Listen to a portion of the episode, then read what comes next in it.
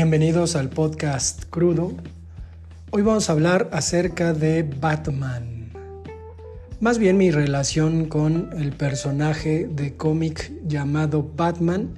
Y es que, creo que no lo he dicho en ninguno de los episodios, pero a la hora de hacer mi tesis de licenciatura, decidí retomar un poema de José Carlos Becerra, un poeta tabasqueño mexicano, y el título del poema es Batman, ¿no? En alguna ocasión un profesor ruso, Samuel Gordon, leía el poema en una clase de crítica literaria y entonces yo de inmediato lo relacioné con un poema de Fernando Pessoa y dije, de esto voy a hacer mi tesis de licenciatura. Y es que obviamente a la hora de acercarme a una tesis, eh, con los vagos conocimientos que tenía del método científico aplicado a una cuestión documental, pues me costó trabajo, sin embargo, yo leí todo lo que pude acerca de Batman para, pues en algún momento de la tesis, usarlo y trabajar con esa información dentro de mi ensayo. Resulta que pues, recuerdo claramente que una empresa de cómics llamada Detective Comics o DC Comics que conocemos ahora porque hace películas un tanto pues malas, ¿no? Con respecto a los superhéroes, sacó a un personaje creado por un don llamado Bob Kane, o sea, me acuerdo puntualmente. Y recuerdo también puntualmente que dentro de mi investigación, que además era plácida porque me encontré por ahí algún libro de la historia de Batman, eh, y que además recogía yo en mis apuntes y que luego transcribía en la computadora, recuerdo que se basaron en un personaje previo que también era un policía y que también se hacía llamar algo así como el hombre murciélago, es decir, ahí estaba la idea del nombre, ahí estaba la cuestión del detective, porque Batman, para ser claros, pues es la apoteosis de los detectives, ya después se le suman algunas cuestiones a su historia, que lo hacen un superhombre, alguien muy habilidoso, que tiene ciertos celos por Superman y que siempre está cuidando la humanidad de que a Superman no se le vaya a aflojar un tornillo, pero recuerdo también la alusión que se hacía con respecto a que Bob Kane se basó en el zorro, este personaje que hoy entendemos que es algo así como pocho porque vive en el norte de un México que todavía no era México, pero que todavía no era Estados Unidos, todavía no era propiamente el western, el oeste americano de asesinatos ni de la guerra civil, es decir, un Estados Unidos un tanto colonial que propiamente pues no es Estados Unidos sino México, pero sí un personaje ahí como justiciero que se pone un antifaz en la cara y que tiene el, el una espadilla donde hace la Z, ¿no? Entonces, pues de, ahí recuerdo bastante, bastante bien en mi investigación para mi tesis el asunto. Digo, yo en la tesis trataba de ser muy ecuánime con respecto a mi análisis y decía, ¿no? Que Batman representaba la razón y sus, sus opositores representaban la locura. Es decir, Batman era apolíneo y el Joker, por ejemplo, era dionisiaco, pero todos los demás, el pingüino, el acertijo, el dos caras. Y recuerdo uno de los argumentos ahí importantes porque mi tesis tiene que ver con posmodernidad y mi animadversión o la animadversión de la teoría posmoderna hacia los medios de comunicación masiva, sobre todo por este influjo nocivo que producen en la gente a tal grado que la adormecen y hacen que ya no piense pero trabajé mucho la idea de que eh, los enemigos de Batman suelen manifestarse a través de la espectacularización de ellos mismos, ¿no? Es decir, el Joker pues hace, hace un show de sí mismo, el pingüino también, y lo veíamos en las películas, ¿no? Entonces, o sea, yo tenía todo este bagaje teórico con respecto al personaje, pero a la hora de remitirme puntualmente hacia, pues, cómo, fue que conocí a Batman, pues de niño lo conocí por la serie animada de los Super Amigos, pero había una serie en donde salían nada más Robin y Batman en el Batimóvil y había un duendecillo del que decían su nombre y se desaparecía o algo así, y ya después con la Liga de la Justicia. Pero también pasaban esta serie sesentera, ¿no? De las onomatopeyas de zoom, pap, zoom, pum.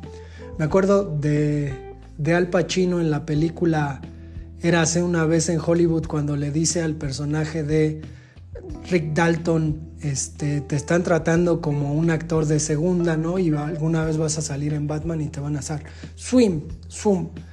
Me, me gusta mucho, pero, o sea, recuerdo claramente en la infancia que esa era mi alusión. Y por ahí había una película eh, de, de Batman de dos horas, supongo una hora y media, pero era propiamente una película, este Batman que vestía de gris. Y cuando era niño, eh, un hermano mío tenía un batimóvil, este batimóvil sesentero, psicodélico, ¿no? Del, Batman que baila a gogo y todas estas cosas, está chistosón. Adam West es el, el actor que lo interpretaba, murió hace relativamente poco. Pues me acuerdo que mi hermano tenía un batimóvil y mi otro hermano, así, se lo aventó a las vías del, del metro. A partir de eso a mí me daba mucho miedo el asunto de las vías del metro. Todavía sigue siendo una obsesión nociva en mi vida, pero pues está ahí. Pero cuando yo tenía 11 años, en 1989, se estrenó Batman, en donde Michael Keaton hizo al personaje Bruce Wayne, que le llamábamos Bruno Díaz. En México esta, esta cuestión de la, latinización pues, estaba ahí, dirigida por Tim Burton. Yo, o sea, recuerdo haberla visto en el cine de la villa y fue una maravilla. Siempre he tenido esta sensación extraña a la hora de ver estas películas, pero es así. Comienza la película y yo de inmediato quiero ver al superhéroe, ¿no? Y cuando aparece el superhéroe por primera vez, a veces este momento se tarda mucho en las películas, cuando aparece por primera vez siempre me remito a ese Batman que aparece en la noche y le rompe la madre unos cuates y dice, yo soy Batman, con esa voz aguardientosa. Y obviamente ahora que vi Flash, pues para mí fue extraordinario volver a ver a Michael Keaton y todo el asunto. En aquel entonces con Kim Basinger y eh, con Jack Nicholson como el, el guasón, pues eran ahí como cuestiones muy, muy relevantes, sobre todo en mercadotecnia, ¿no? Porque pues hay que decir que al final la enajenación de un niño de 11 años se da a través de la televisión, los juegos. Yo nunca tuve una figurilla de acción de Batman, no, nunca. La quería tener, obviamente, hubiera querido tener el Batimóvil, no lo tuve. Fui a ver el Batimóvil a Plaza Tepeyac cuando eh, estuvo con unos amigos de la primaria y me acuerdo de la canción de Prince cantando esta Baticanción, ¿no? De Batman, la pondría, pero ya no es posible hacer eso. Y pues todo el recorrido que he hecho sobre el personaje a lo largo del tiempo que pues me tiene ahí en ascuas, ¿no? Y, siempre intento ver qué es lo que pasa y todo eso. Fui a ver precisamente con el Sila, fuimos al cine a Tepeyac a ver el Batman en donde Val Kilmer era pues el, el Batman y para mí era Ice de Maverick, ¿no? El enemigo de Maverick, que ya murió en esta última versión que hicieron. Y su par era Nicole Kidman. La canción de, la película romanticona, no tanto de acción. O sea, era como un Batman romántico. La cantaba un cantante este, llamado Seal, que se casó con una supermodelo, ¿no? Kiss on, the Rose, algo así se llama la canción, y pues estaba ahí. Y después, pues apareció George Clooney como el Batman, ¿no? Con pezones. Dejó, dejó Batman de aparecer mucho tiempo, obviamente las, las series eh, animadas americanas muy estilizadas con estos personajes como con cuerpo de triángulo, ¿no? Muy anchos de, de hombros y muy angostos de cintura, muy extraños, a mí personalmente no me gustan. He visto algunas películas de, ese animador que, pues intentan ser un tanto profundas, ¿no? Incluso y que dentro de la playa de, gente geek que consume esas cosas, pues dicen no está tan mal y es algo muy serio y hasta la animación les gusta, pero pues obviamente si uno lo compara con la animación japonesa, pues es una vil mamada. Pero aparece el Batman de Christian Bale, a quien yo vi de niño en El Imperio del Sol.